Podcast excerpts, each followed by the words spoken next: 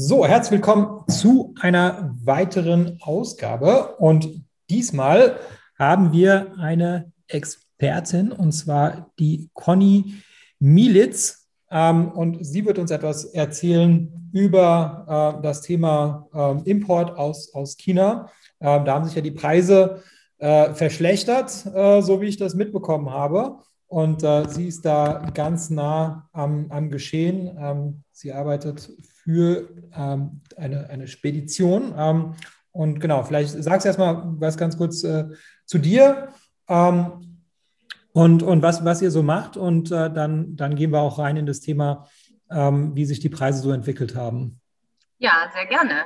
Also mein Name ist Conny Mielitz, ich arbeite bei Unicon Logistics. Wir sind ein Pre-FBA-Logistiker äh, mit äh, ja, ungefähr 30 Mitarbeitern, ziemlich viel Lagerfläche, wird auch immer mehr hier in, in Bremen, in, in Hamburg und äh, in Süddeutschland. Und äh, da machen wir vornehmlich Pre-FBA-Logistik, das heißt, wir importieren die äh, Ware weitestgehend aus Asien für Amazon-Händler und äh, verzollen die Ware und äh, schicken sie dann auf dem Postwege, meistens äh, auf dem Postwege zu Amazon oder eben aber auch im FBM-Bereich. Das heißt, wir bedienen auch noch andere Plattformen, nicht nur Amazon und äh, machen da auch noch Fulfillment-Dienstleistungen für die Amazon-Händler, zum Beispiel was wir in Flyer reinlegen oder whatever, was gewünscht ist. Okay, und ist, ist es jetzt schon mal korrekt, meine äh, Beobachtung, dass, dass die Preise in den letzten Monaten gestiegen sind? Auf jeden Fall.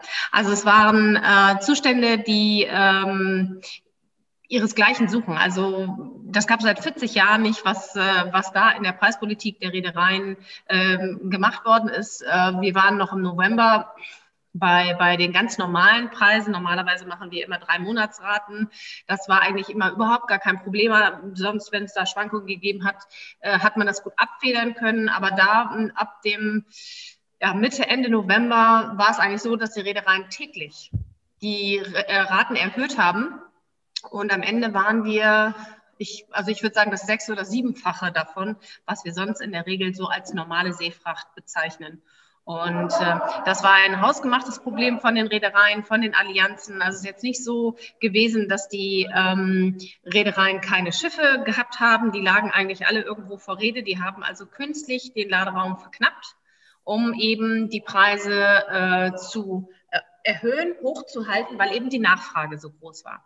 Durch die Pandemie ist der Onlinehandel ja natürlich sehr gestiegen und die Nachfrage ähm, war so immens hoch, dass die Reedereien gesagt haben, okay, da machen wir da halt auch mal ein Geschäft raus. Und ähm, dann kam ja auch noch im äh, Februar äh, Chinese New Year. Das ist ja ein Feiertag für die Chinesen wie für uns Weihnachten, Ostern und Silvester zusammen. Und dort sind die Chinesen eigentlich weitestgehend so zwei Wochen überhaupt gar nicht da. Und das ist in der Regel schon so, dass auch vor diesen äh, Feiertagen die Preise erhöht werden. Das kam alles zusammen. Und ja, deswegen waren die Preise so so exorbitant hoch. Uns blieb natürlich nichts anderes übrig, als einfach die, die Preise natürlich weiterzugeben. Äh, letztendlich müssen wir, müssen wir natürlich auch irgendwo existieren. Aber wir sind natürlich am Kunden dran und viele Kunden haben sich da schon erschrocken und haben natürlich auch ihren Taschenrechner genommen und geguckt, lohnt sich das für mich überhaupt? Habe ich überhaupt ein Produkt, was irgendwo diese, diese hohen Transportkosten überhaupt äh, hergibt? Und es gab viele, die gesagt haben, nee, also ich ziehe mich jetzt erstmal so ein bisschen zurück. Ähm, das lohnt sich für mich nicht. Und äh, ich hoffe, dass die im April, Mai irgendwann dann nochmal wieder aufsetzen.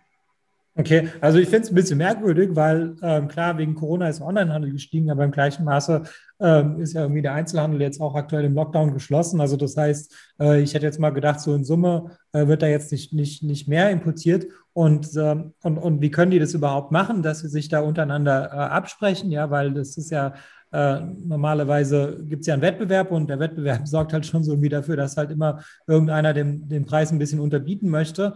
Ähm, wie, wie kann es überhaupt sein, ja, dass, dass, dass, dass sie sich da irgendwie so koordiniert haben? Oder so hört sich das ja an, ja, dass sie gesagt haben, nee, wir machen jetzt irgendwie alle, alle gemeinsam erhöhen wir die Preise. Ja, das ähm, finde ich eine ganz interessante Frage, weil äh, wenn man sich eben in dieser Reedereiwirtschaft nicht auskennt, dann ist das wirklich so. Normalerweise denkt man, es gibt so einen Wettbewerb, aber in der Reedereiwirtschaft ist es so, dass es ähm, Allianzen gibt, so nennen die sich das. Ähm, da sind mehrere Reedereien in einer, in einem Konsortium, so kann man sich das vorstellen. Es gibt auch nur ein paar, also es gibt glaube ich, so fünf, sechs Konsortien und ähm, die machen diese Preis, also das Wort Preisabsprachen darf man ja gar nicht nehmen. Ähm, das würde dann ja gleich wieder Wettbewerbsverzerrung sein. Aber es gibt, äh, es gibt Absprachen und äh, die können sich das einfach so aussuchen. Also die haben eine, eine ähm, Hochherrschaft, was dieses, diesen, diesen Welt, diese Weltwirtschaft anbelangt dass die einfach, wenn die alle sagen, okay, jetzt kostet der Container eben aus China jetzt plötzlich mal eben 13.000 Dollar, und äh, wir möchten auch gerne, wenn du denn überhaupt einen Container haben willst, lieber Spediteur, eine Priority Charge von 1000 Dollar haben, damit du überhaupt einen Container bekommst, weil das Equipment auch sehr, sehr schmal ist im Moment. Und äh, dann ist das möglich. Dann können die einfach sagen, okay, ähm, wir halten alle die Preise hoch und dann muss, müssen wir als Spedition müssen wir damit leben. Und letztendlich der mhm. Kunde auch.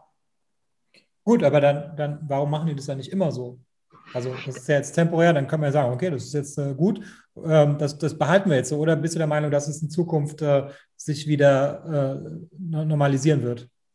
Also ähm, ich glaube, von der Normalisierung sind wir ganz weit entfernt. Aber es hat sich jetzt ein bisschen entspannt. Also ähm, die, die, die Situation des Equipments ähm, in Nordamerika, da sind ganz, ganz viele, ganz, ganz viel Equipment hingegangen und in China gibt es ganz wenig. Das hat sich jetzt so ein bisschen entspannt und ähm, durch, durch, dadurch, dass Chinese New Year jetzt wieder durch ist, sind wir ein bisschen mit den Raten runtergegangen und ähm, ich will einfach hoffen, jetzt haben wir äh, Ende Februar, dass wir Ende März, ja, dass wir so Frühlingsanfang äh, dann wirklich auch wieder vernünftige Raten haben, dass sich es eben für viele Kunden auch wieder lohnt zu importieren.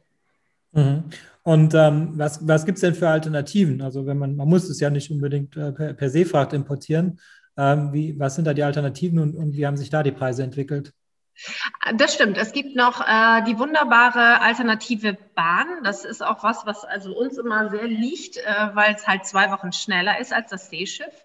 Ähm, da sind die Preise auch gestiegen. Und das Problem ist einfach bei der Bahn im Moment, bei den ganzen Abfertigungen in China, ähm, sind, ist also so ein Stau entstanden, weil eben so wenig äh, Schiffsraum zur Verfügung war, hat natürlich jeder gesagt, okay, gut, dann fahre ich mit dem Zug.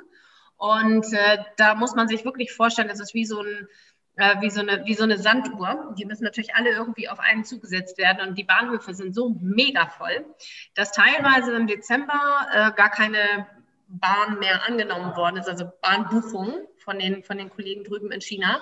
Und äh, das entspannt sich jetzt auch wieder so ein bisschen, aber die Preise sind nach wie vor relativ hoch für die Bahn. Und äh, ja, es ist eine richtig gute Alternative wenn eben die Verzögerung äh, bei, den, bei der Verladung in China nicht wäre. Ja, ich will hoffen, dass sich das wirklich alles so ein bisschen entspannt. Die Chinesen sind auch ganz tüchtig mit den Russen am, am, ähm, am Arbeiten, dass eben auch äh, mehr Schienen äh, zur Verfügung steht und sowas. Also sie wollen gerade dieses Projekt sehr, sehr stark vorantreiben. Ähm, aber ja, also es ist eine Alternative. Man muss aber ein bisschen beachten, dass es da zu Verzögerungen kommen kann. Wohingegen, wenn man jetzt aber auch so die Schiffe sieht, die Schiffe sind auch grundsätzlich zu spät im Moment. Also eine Woche, mindestens drei Tage, also bis zu, bis zu zwei Wochen. Äh, da sind die Reedereien auch durch, dass, dass die Verladung oder Durchladung in den anderen äh, Häfen äh, verlangsamt ist, ist da auch im Moment eine ganz starke Verzögerung zu sehen. Also es ist nicht leicht im Moment. Ja, ähm, wie, ist, wie ist das eigentlich ähm, in die umgekehrte Richtung? Also ähm, verschicken wir dann irgendwie weniger nach, nach China oder gehen die Container da irgendwie leer zurück und oder gibt es da vielleicht eine Opportunität, dass man da irgendwie, äh, dass man da jetzt irgendwie besonders günstige Preise hat? Also der Export ähm, ist nicht so schwach wie äh, gedacht. Äh, durch den durch den Lockdown haben viele Unternehmen dann doch irgendwie produzieren können und ähm, der lässt erst jetzt wieder so ein bisschen nach. Da ist es aber auch wieder das Problem, dass man eben kein Equipment kriegt. Also die, wie gesagt, das Equipment ist im Moment ganz stark in Nordamerika, Europa und Amerika äh, versackt. Und äh, jetzt so Equipment zu bekommen, um überhaupt eine Maschine drüber äh, hinzuverladen, ist schon manchmal ein Glücksspiel. Ähm, aber geht alles und die Raten sind soweit eigentlich auch okay. Also der, der Weg zurück geht auch, aber es werden auch teilweise wirklich Schiffe hin und her gefahren, wo nur Leercontainer drauf sind, damit sie da sind, wo, wo sie gebraucht werden. Also das gibt es auch. Ja, ja, ich habe das da irgendwie mitbekommen in, in, in Nordamerika, so da, so da, von Nordamerika nach China, dass da, äh, dass da die Container irgendwie leer sind, ja, weil, weil die, die Container halt in China gebraucht werden und das äh, ist irgendwie trotzdem noch effizient, so, so etwas leer zu verschicken. Ganz ähm, genau, ja. Ja, komische Situation auf jeden Fall. Ähm, genau, und wie, wie ist die Lagersituation in Deutschland? Ja, also Amazon hat ja nun entschieden, äh, in der Pandemie ähm, Ende letzten Jahres dass sie nur noch 200 Kartons pro Produkt ähm, einlagern wollen und ähm, dürfen die Kunden bei ihnen. Und ähm, das führt natürlich dazu, dass der ganze Import sich irgendwo wie so eine Welle zurückschwappt. Und wir als, als Lagerist äh, sind also wirklich aus allen Nähten geplatzt. Das, wir bieten unseren Kunden natürlich auch die Lagermöglichkeit an, gar keine Frage. Aber es ist schon, also die Lager sind dann schon voll. Wenn Amazon nicht, äh, nicht so viel annimmt, äh, dann muss es irgendwo anders gelagert werden.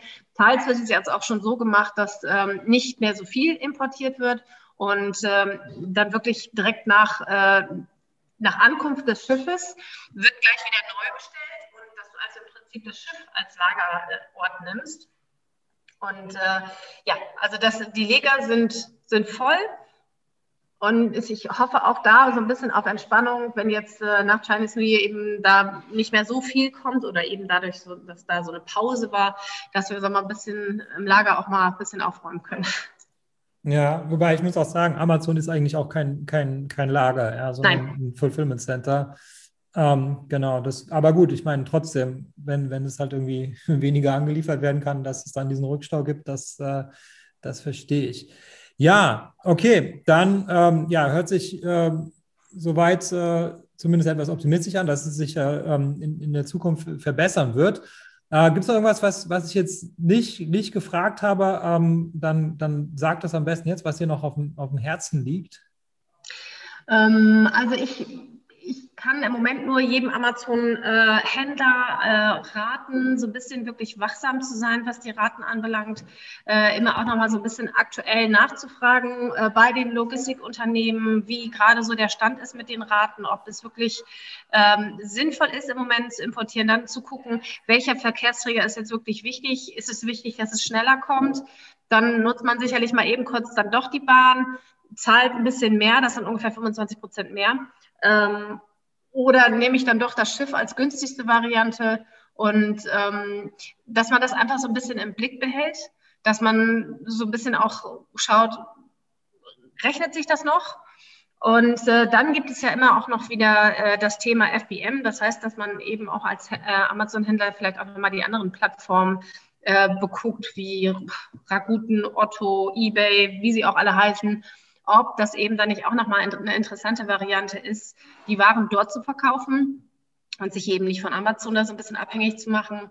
Ähm, das ist vielleicht auch nochmal eine ganz gute, interessante Idee, das mit dem Logistiker mal zu besprechen, ob das da auch möglich ist, äh, weil das ist ein bisschen kleinere, andere Logistik, als, als wenn man die Pakete nur zu Amazon sendet. Und äh, ja, ansonsten einfach nur den Markt beobachten, äh, schauen, wie ist die Situation und hoffen, dass es so ein bisschen sich alles entspannt. Okay, sehr gut. Dann, ähm, genau, vielen Dank dafür. Wenn man jetzt äh, sagt, okay, ich möchte es mal mit, mit dir besprechen, äh, wie, also wie, wie, wie kann man dich am, am, besten kontaktieren? Du kannst mir einen Link oder sowas geben, dann würde ich es auf jeden Fall in die Episodenbeschreibung äh, mit, mit einfügen, ähm, sodass man dann dich findet? Oder, was, oder was ist der beste Weg, um mit euch in Kontakt zu treten? Also sehr gerne per E-Mail ähm, immer sich melden. Das ist überhaupt kein Problem. Da schicke ich dir nachher mal eben kurz meine E-Mail-Adresse noch und unseren Link von der Firma. Und äh, wir sind da eigentlich immer ganz gut zu erreichen. Es ist viel zu tun im Moment, das gebe ich zu. Aber äh, da scheuen wir uns ja nicht. Deswegen, man kann uns immer irgendwie versuchen zu erreichen und äh, mal kurz zu, zu quatschen, wie so die Situation ist. Und äh, ja, immer gerne. Alles klar, super. Dann danke ich dir für das Update. Prima, okay, Timo, vielen Dank.